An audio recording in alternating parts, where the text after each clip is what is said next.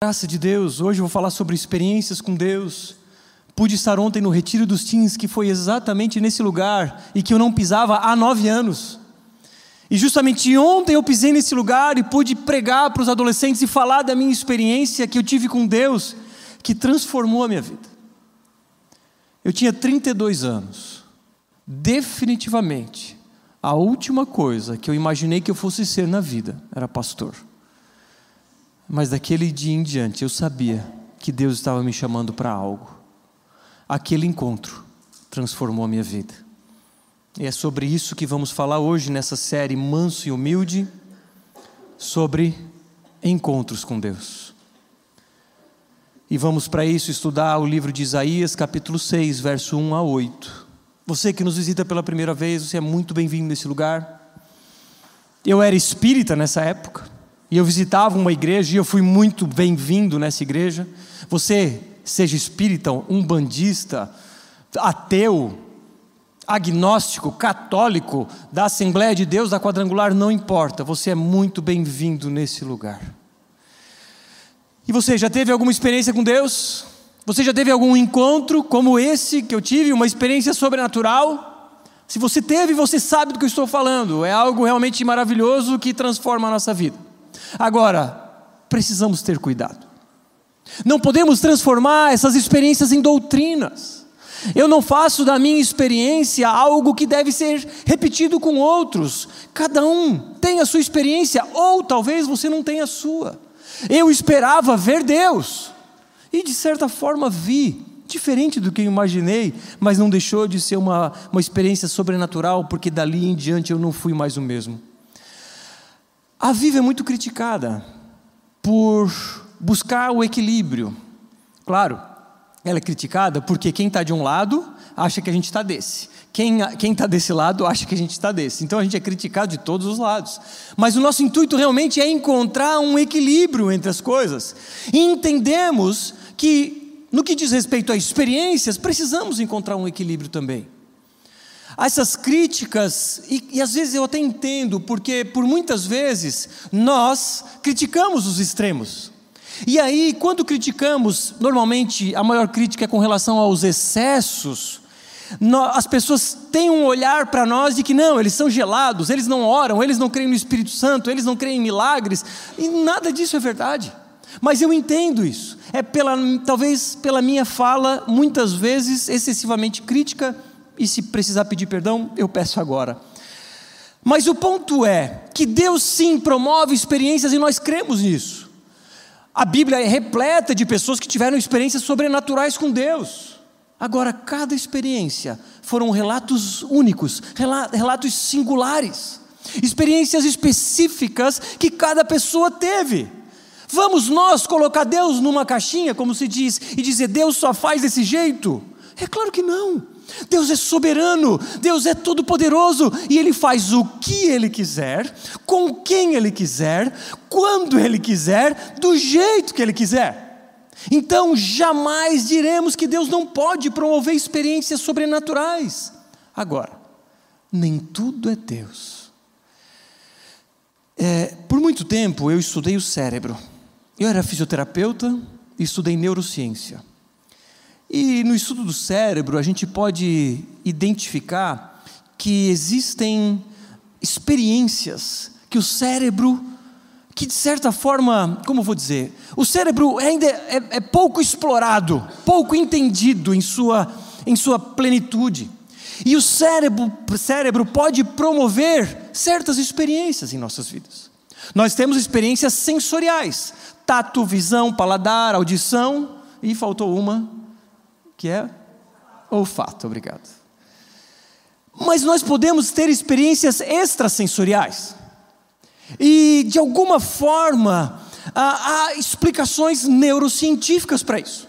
Existem técnicas para levar a sujeição da mente dos indivíduos. Você já deve ter visto naqueles programas de domingo à tarde, o, o, o cara que faz hipnose, que faz o indivíduo mascar uma, uma, uma cebola achando que está mastigando uma maçã. E ele come a cebola naturalmente. O que é isso? É uma sujeição da sua mente. Ele está sendo, de alguma forma, manipulado para que a sua percepção seja alterada. Fazem é, uma forma de um indivíduo esquecer o nome, coisas do gênero. E você já deve ter visto, visto coisas semelhantes. Isso não é mentira, é verdade. Mas é uma experiência como que extrasensorial, digamos, entre aspas, eu diria. Aí você pode ver isso também em igrejas. Há um pastor muito famoso, que inclusive se arrependeu de, de muitos dos seus atos, de que ele jogava o paletó, fazia um movimento de paletó e as pessoas caíam. Mas isso nada mais é do que uma sujeição, um tipo de controle manipulativo das multidões.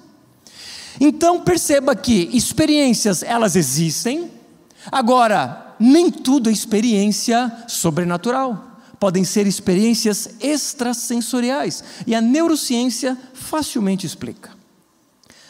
Um ponto em comum das experiências genuínas são os frutos. Se podemos ter diversas experiências, ou experiências de caráter singular e específico, mas há algo em comum. Quem passa por uma experiência sobrenatural nunca é mais o mesmo algo muda dentro dela. Não mudou no dia seguinte? Não era Deus. Jonathan Edwards, um pastor congregacional do século XVII, um cara que eu particularmente amo os seus trabalhos, os seus escritos, pregações. Ele participou, inclusive, foi peça-chave num avivamento que os Estados Unidos experimentou.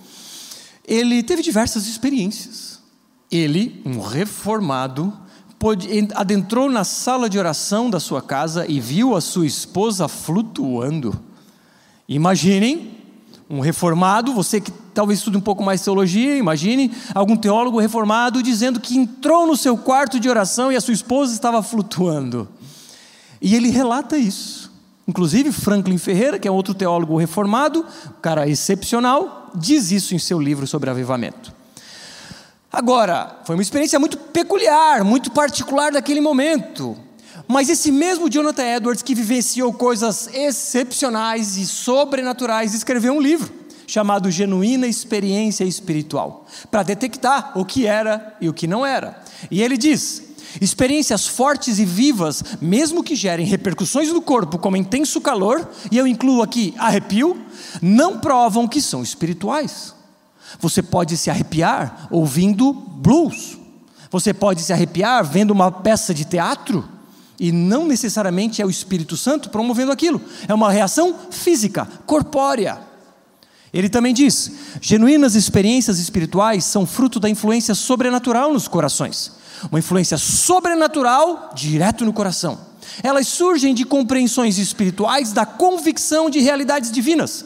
Uma compreensão racional de uma realidade divina gera algo sobrenatural pelo poder do Espírito Santo. Elas sempre vêm acompanhadas de humilhação espiritual e transformação da natureza. Elas necessariamente nos fazem mais parecidos com Jesus, promovem um desejo ainda maior pela santidade. Se você teve uma experiência e nada mudou, se você não teve um desejo maior por Cristo, pelas Escrituras, por oração, por ser mais parecido com Jesus, não era uma experiência com Deus. Experiências com Deus promovem essas transformações que nos fazem completamente diferentes.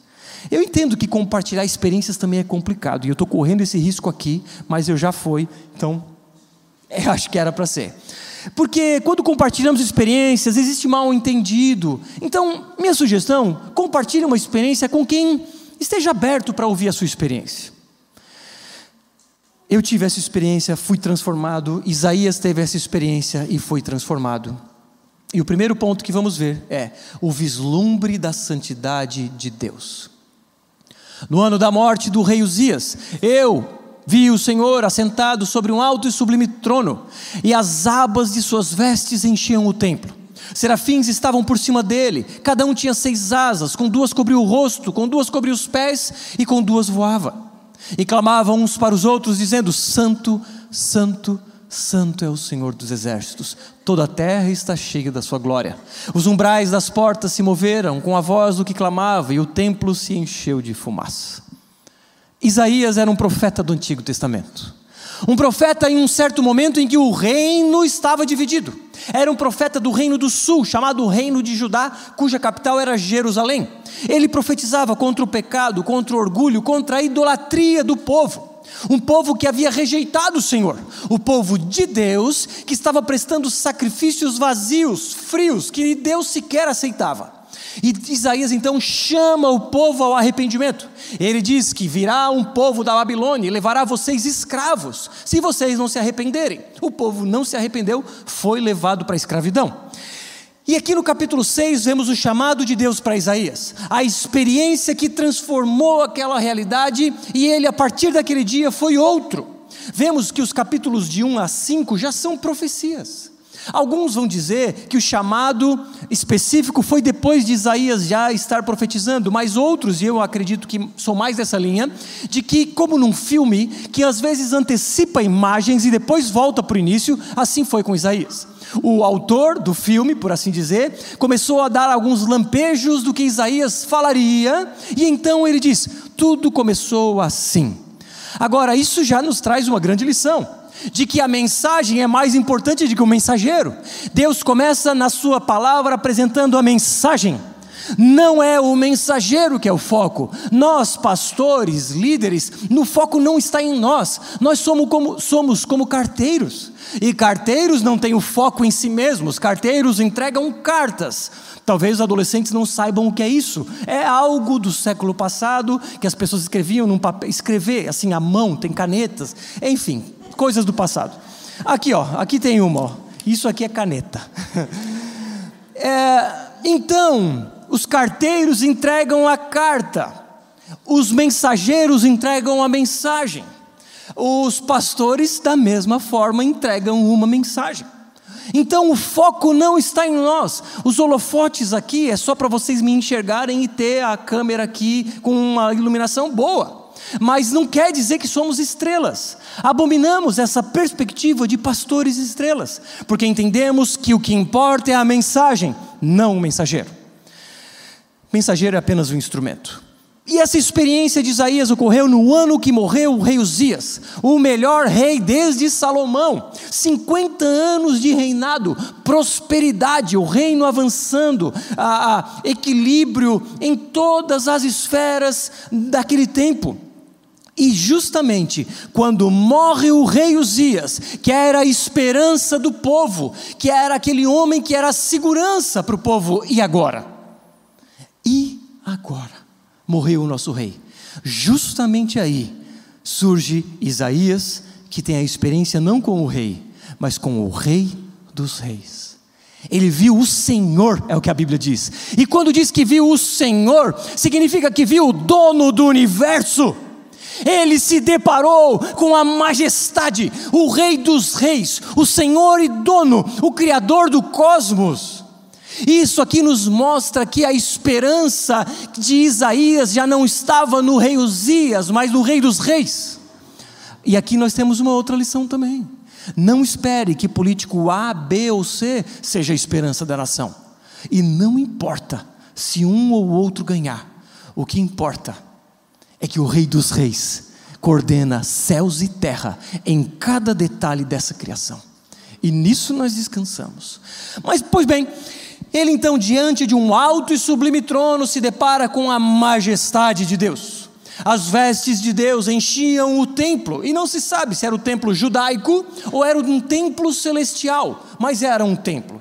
E ele então, Deus assentado num trono, com serafins ao seu redor. Serafins eram seres celestiais que tinham seis asas, com duas cobriam o rosto para não olhar diretamente para a santidade de Deus, com duas cobriam os pés, para que, num sentido de humildade, e com duas permaneciam voando.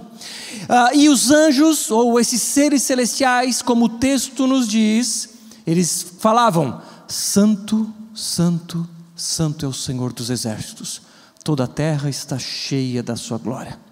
Quando no Antigo Testamento, ou mesmo no Novo, uma palavra é repetida três vezes, significa um superlativo.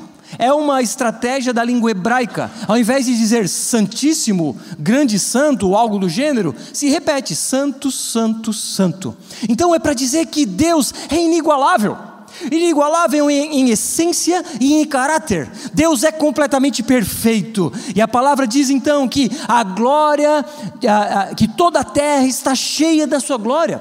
Isso nós percebemos quando olhamos para a criação e vemos a abundância que há na criação. Isso nos mostra a glória de Deus refletindo em sua criação. Então Isaías tem uma experiência pessoal e singular diante de Deus, num alto e sublime trono, com vestes enchendo o templo, com fumaça, com serafins ao redor, eh, que tinham seres, que eram seres celestiais com seis asas, cantando: Santo, Santo, Santo é o Senhor dos exércitos, toda a terra está cheia da tua glória. Era uma experiência muito peculiar, muito específica, cheia de detalhes, mas ela não tinha um fim em si mesmo. Essa experiência tinha um propósito. Como Isaías reagiu diante dessa experiência? O que aconteceu a partir daquilo ali? Como você reagiria? Como você reagiu quando você teve a sua experiência? O vislumbre da santidade de Deus e agora o vislumbre da condição de pecador do homem.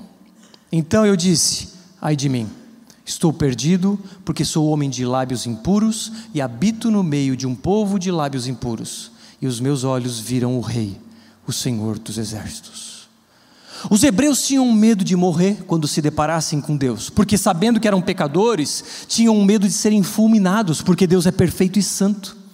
E mais interessante que essa perspectiva, esse temor, fez com que Isaías reconhecesse a sua condição pecaminosa reconhecesse que os seus lábios eram impuros, mas perceba que não era uma pureza cerimonial, como o Antigo Testamento falava, não era que ele estava impuro para prestar sacrifícios, era uma impureza interior. A, a, impureza dos seus lábios, que ele diz lábios impuros, é um símbolo para dizer que o coração estava impuro. A nossa impureza não é propriamente o lábio, mas ela vem de dentro, vem do coração, e o lábio é uma ferramenta para expor a nossa perversão. E aqui quero entrar num tópico intitulado depravação total. Abro esse parênteses para dizer que essa é a condição de todo homem. Você lembra? Adão era o representante da criação, Adão veio a pecar. E o seu pecado afetou toda a, sua, toda a criação de Deus. Isso significa que todos nós, quando nascemos, nascemos pecadores. E Paulo diz isso aos Romanos: não há justo, nenhum sequer. Não há quem entenda, não há quem busque a Deus, todos se desviaram e, e juntamente se tornaram inúteis. Não há quem faça o bem, não há um sequer. Essa é a condição do homem, uma condição pecaminosa, e você sabe do que eu estou falando. Você sabe que você é pecador, assim como eu sei que eu também sou. Mas o que contamina, como Jesus diz, é o que está dentro. Diz, Jesus dizia: e o que sai da pessoa, isso é o que contamina. Porque dentro do coração das pessoas é que procedem os maus pensamentos, imoralidades sexuais, furtos, homicídios, adultérios, avareza, maldade, engano, libertinagem, inveja, blasfêmia, orgulho, falta de juízo e até a, a raiva que a, que a Sayonara está sentindo de mim agora, porque eu falei muito rápido. Desculpa. Diz que é todas as coisas ruins. Todos estes males vêm de dentro e contaminam a pessoa. Esses males vêm da gente, de dentro do nosso coração. Todos nós sabemos, quando somos sinceros conosco mesmos, que sabemos que somos pecadores. Agora, ao mesmo tempo, quando temos experiências com Deus, nós sentimos o peso do pecado. Isaías sabia que era pecador, vê Deus santo e ele diz: "Estou perdido". Agora esse confronto ele é necessário. Nós todos precisamos reconhecer que precisamos de um Salvador, porque só assim nós vamos ser salvos.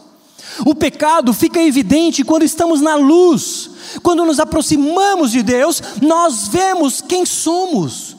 A pergunta é: por que você tem fugido dessa luz? Aqueles que estão em comunhão estão sujeitos a essa luz. E essa luz de Deus brilha e evidencia os nossos pecados. Não adianta fugir para ficar bem consigo mesmo.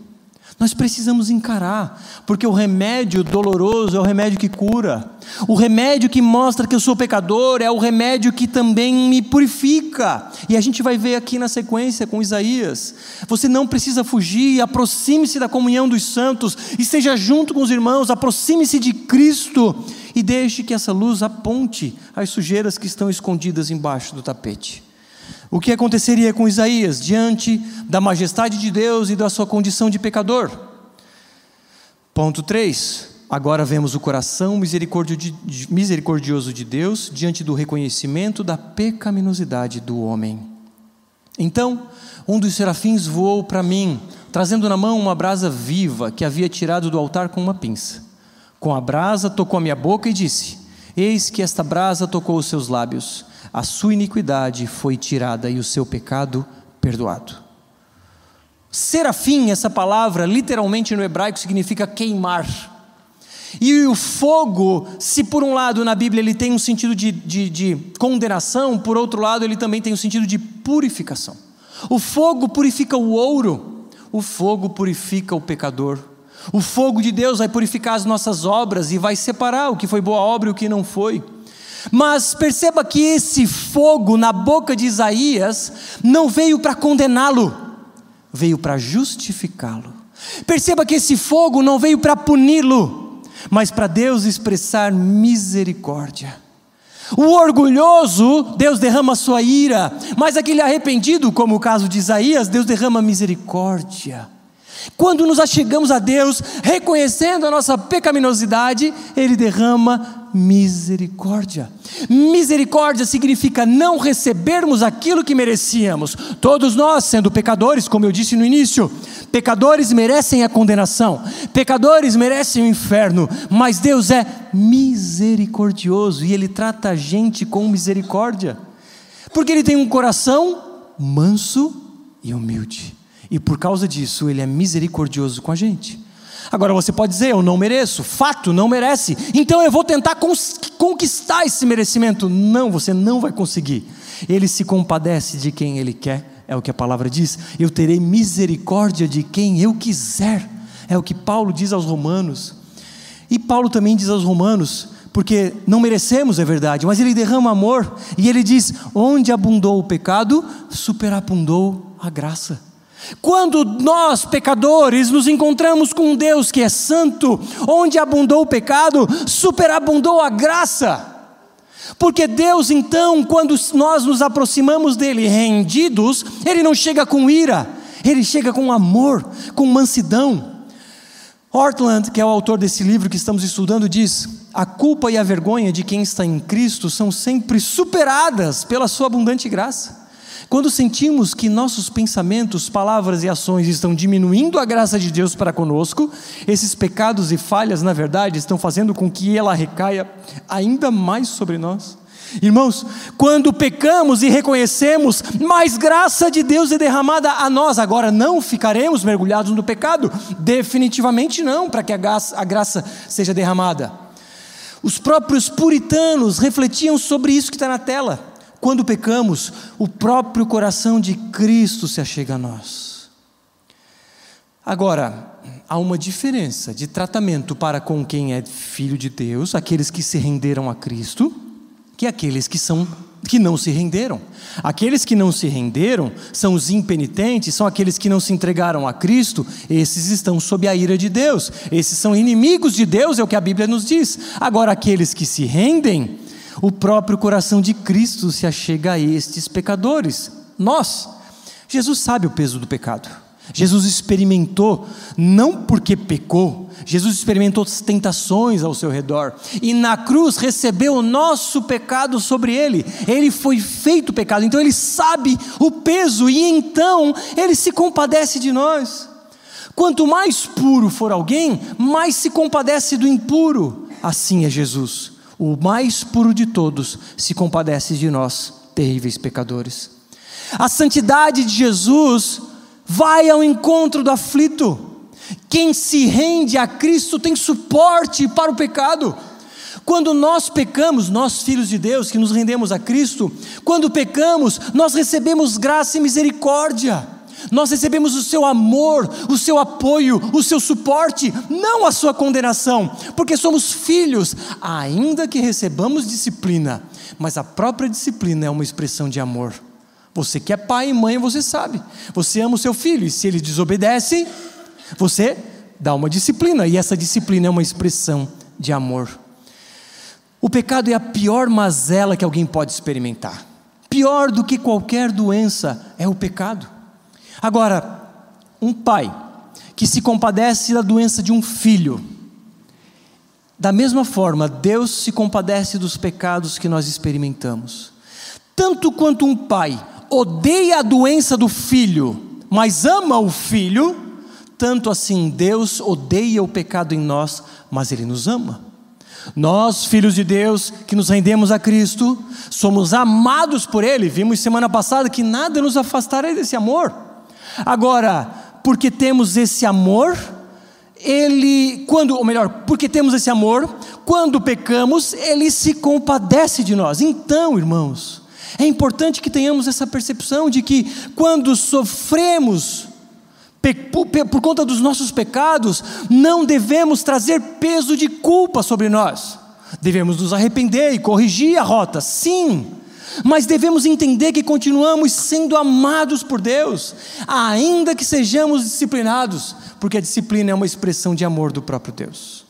Agora, Isaías teve uma experiência, qual é, afinal de contas, o propósito dessas experiências? Se você teve uma experiência, ela não pode terminar nela mesma. Ela, você não teve essa experiência para contar para todo mundo sobre isso. Você teve uma experiência e essa experiência precisa redundar em algo. E o último ponto, o chamado para uma missão. Verso 8. Depois disso, ouvi a voz do Senhor que dizia: a quem enviarei? E quem há de ir por nós? Eu respondi: Eis-me aqui, envia-me a mim.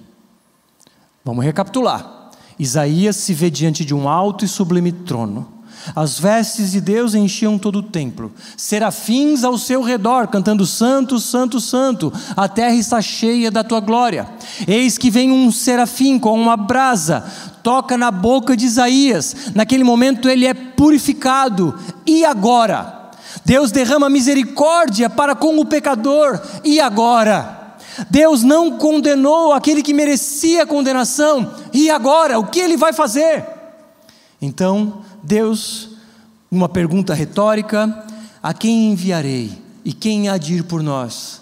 Aqui, alguns teólogos vão dizer que quando ele pergunta no plural, quem há de ir por nós, é, alguns vão dizer que aqui é uma referência ao Deus Trino, Deus Pai, Deus Filho, Deus Espírito, que talvez estivessem conversando.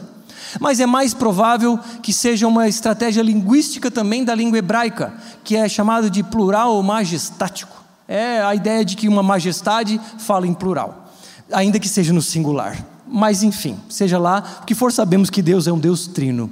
Mas o ponto é, ele faz uma pergunta a quem enviarei? Quem há de ir por nós? Os anjos não poderiam. E Isaías, sendo o único homem ali, olha para trás, olha para o outro lado e lascou. Não tem ninguém, só pode ser eu. É, é, Eis-me aqui, envia-me a mim. Certamente, diante daquela experiência maravilhosa que ele estava sentindo, ele prontamente reconhecendo o amor de Deus para com ele, reconhecendo a graça tendo sido derramada, reconhecendo a misericórdia tendo sido poupado da, da, da, da, eter, da perdão, é, culpado da condenação eterna, ele se sentiu amado. E porque ele se sentiu amado, ele responde, ou melhor, ele corresponde a esse amor. Não, né, podemos conjecturar aqui Isaías pensando: caramba, eu sou pecador, meus lábios são impuros, eu sou terrível, conheço meus pensamentos, eu conheço as minhas ações quando ninguém está vendo. Deus poderia ter me fulminado e Ele mostrou misericórdia comigo. Isaías não diria assim: tá, obrigado, deixa eu voltar agora lá para baixo para continuar trabalhando. Da mesma forma, gente, irmãos, quando nos deparamos com Deus, E a gente está aqui domingo após domingo falando sobre o amor de Deus.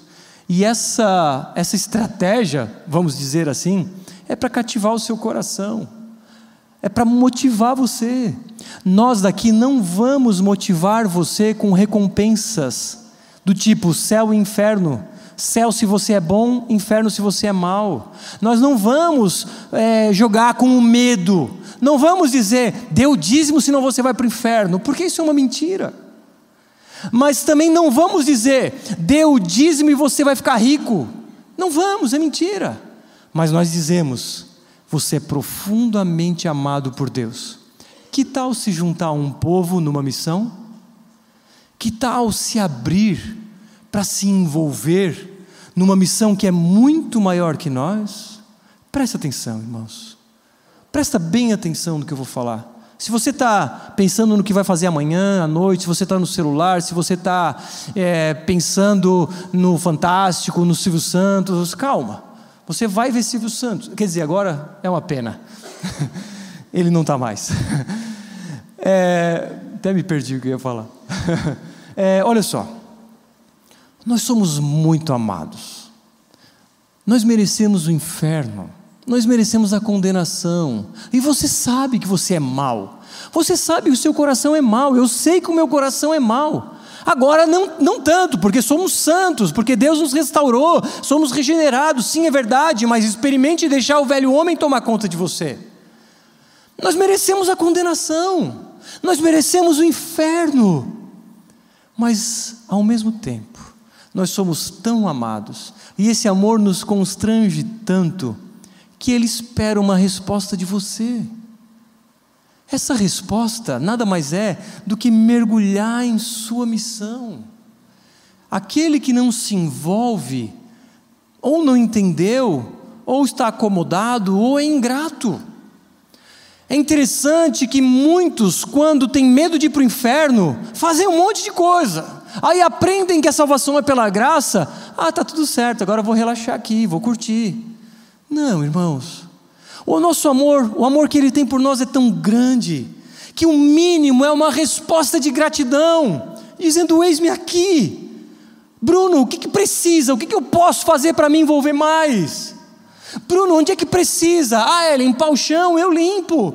Ah, é cuidar de criança, eu cuido. Ah, é ajudar nas filmagens, eu ajudo. É cantar, eu canto. Mas pelo amor de Deus, eu sou tão grato por esse amor que me alcançou, que eu quero fazer alguma coisa. Nós precisamos espalhar esse amor, meus irmãos, por meio de palavras e por meio de ações. O que você tem feito? Será que você não acordou ainda para a realidade de que você é amado por Deus? E que você precisa, sendo verdadeiramente grato, se entregar a uma missão. Nós temos domingo após domingo falado desse amor e convidado você para se juntar a uma missão que é muito maior que eu e você. Há uma missão que é muito maior do que uma placa chamada Viva. Há uma missão que tem um reino, o reino de Deus sobre a terra. Essa missão que é espalhar o amor de Cristo em todos os cantos das nações. É uma missão maravilhosa que você tem o privilégio de fazer parte. Você foi convocado, muito mais do que para a seleção brasileira. Você foi convocado para a seleção do reino de Deus. Você é um jogador importante. Não temos zagueiro e agora? Você sabia que temos aqui, entre aspas, né? Ilustrando, temos atacantes fazendo o trabalho de zagueiro. Não dá certo. Quando me jogavam para o ataque, não dava certo. No máximo no ataque era quando tinha escanteio e eu ia para cabecear, como um bom zagueiro. Mas não era o meu lugar no ataque. No máximo no gol. É gol e zaga. Agora, se me colocasse no ataque, meu time não ia ganhar. E às vezes nós temos que aproveitar pessoas em diferentes áreas porque não temos. Isso é tão triste. Isso, ainda que assim somos tão gratos a Deus, irmãos, porque temos tantos voluntários. E eu estava aqui meditando, poxa, é tanta gente envolvida para fazer isso acontecer. É muita gente nos bastidores, irmãos. Cinco da tarde o pessoal começa a chegar. E durante a semana, conversas, reuniões, mensagens, planos, projetos. É muita coisa que acontece para que no domingo todos possam receber algo da parte de Deus. Mas saiba que o privilégio maior não é ficar recebendo, o privilégio maior é servir. Jesus disse: Eu não vim para ser servido, eu vim para servir. Eu vim para ser servo de vocês, porque Ele também diz: é melhor dar do que receber. E você sabe, quando você dá, você que é o maior beneficiado.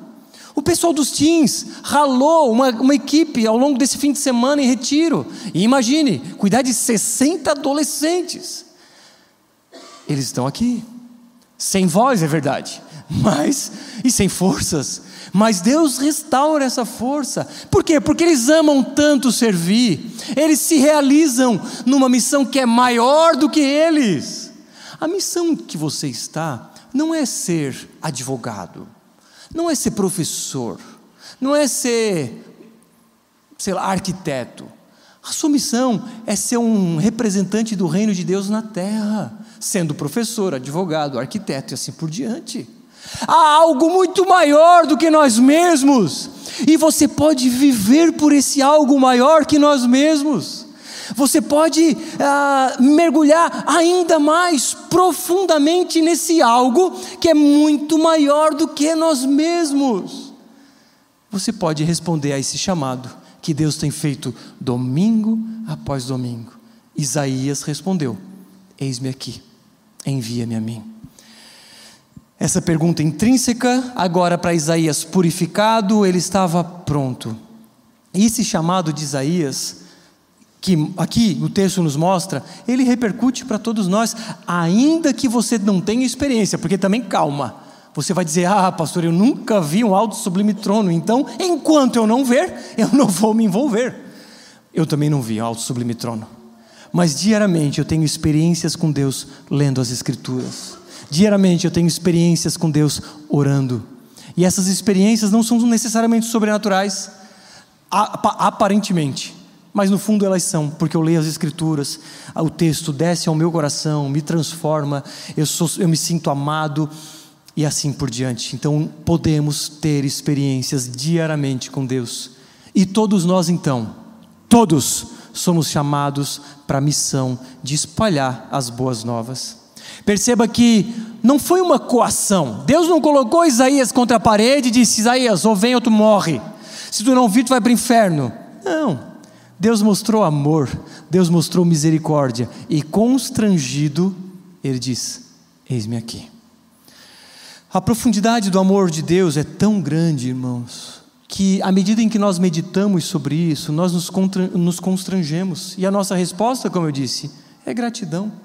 É uma grande responsabilidade, sim, mas ao mesmo tempo é um grande privilégio. Agora você pode se perguntar: que missão? Que, que, que negócio é esse? Como é que eu posso fazer? Nós queremos construir igrejas apaixonadas por Jesus. De que forma? Ajudando pessoas a conhecer Jesus, viver em comunidade servir no mundo. Como mais especificamente? Você tem os panfletos que estão lá nas mesas, você tem o caminho do discípulo na parede, aí estão as nossas estratégias. Você pode se juntar a nós em construir igrejas apaixonadas por Jesus. Para a glória de Deus e pelo poder do Espírito Santo, já plantamos duas novas igrejas. E se Deus permitir, ano que vem, ou no próximo, mais uma ou mais duas, e assim vai, até completarmos 18 igrejas nos próximos 7, 8 anos. E aí não sabemos onde vamos parar.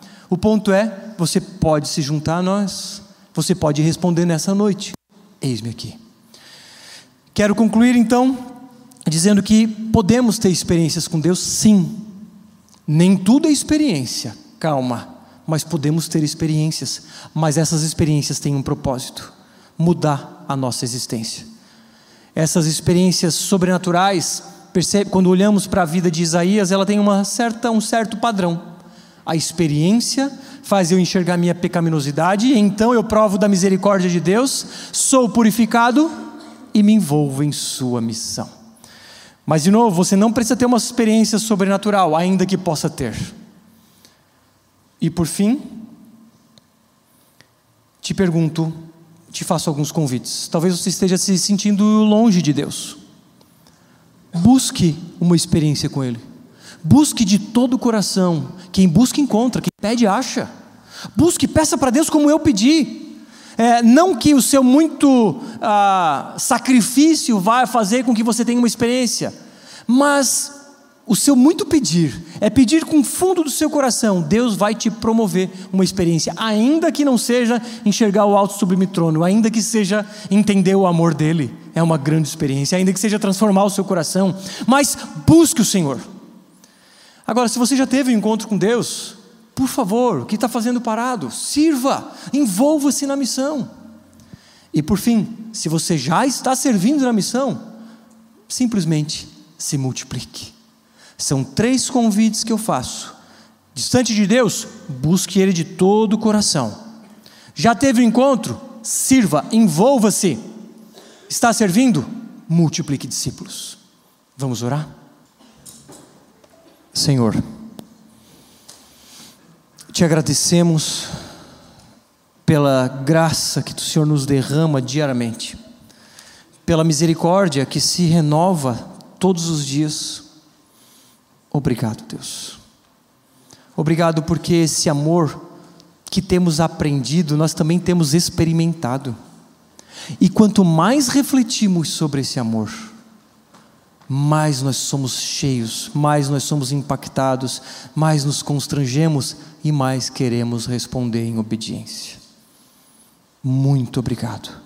Eu peço, Espírito Santo, que cada pessoa que me ouve nessa noite ou ainda pela internet, que entenda que precisa dar um próximo passo, mas que de forma intencional dê. Por favor, Deus, ajuda-nos nisso.